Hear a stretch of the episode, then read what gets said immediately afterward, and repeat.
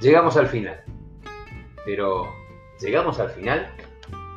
Perdimos la cuenta de cuántos días lleva esta especial temporada. Lo que sí sabemos es que más allá de la pandemia de salud, hubo muchas otras pandemias. La soledad, el desánimo, el miedo, el aislamiento, la desconexión de los demás. Muchas cosas que no fueron el COVID-19, pero son historias que se multiplican por millones. Cuando estaba en quinto grado, mi maestra nos desafió a escribir un cuento. Hice uno para la tarea y después, como quedé entusiasmado con eso, compré un cuaderno de 24 hojas y comencé a escribir un cuento. Para escribirlo usé mi memoria de haber estado en el centro comunitario en el agua Luminé durante el año 80, o sea, el año anterior a lo que la maestra, al de año en que la maestra nos desafió. Por eso, todo lo que imaginamos ya formó parte de nuestra realidad. Por eso podemos imaginar. Lo vivimos, lo escuchamos, lo leímos, lo vivimos.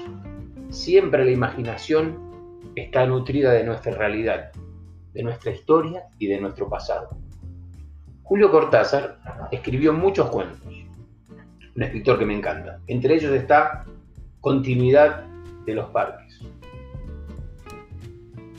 En este cuento, el autor es el protagonista cuando leemos un cuento o novela, seguro podemos adivinar algo de la personalidad, de los sentimientos, de las experiencias y de otras cosas de quien lo escribe. Esta es la última vez que nos comunicamos este año.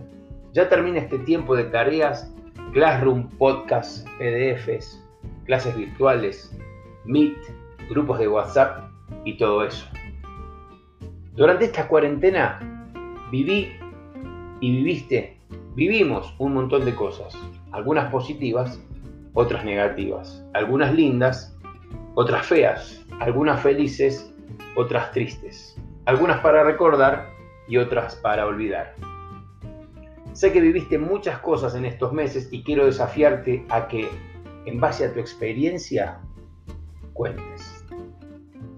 Como seres humanos precisamos vivir para imaginar, para crear, pero Dios no. Es igual a nosotros. Él no necesita haberla vivido para contarla. Él es el creador de la historia.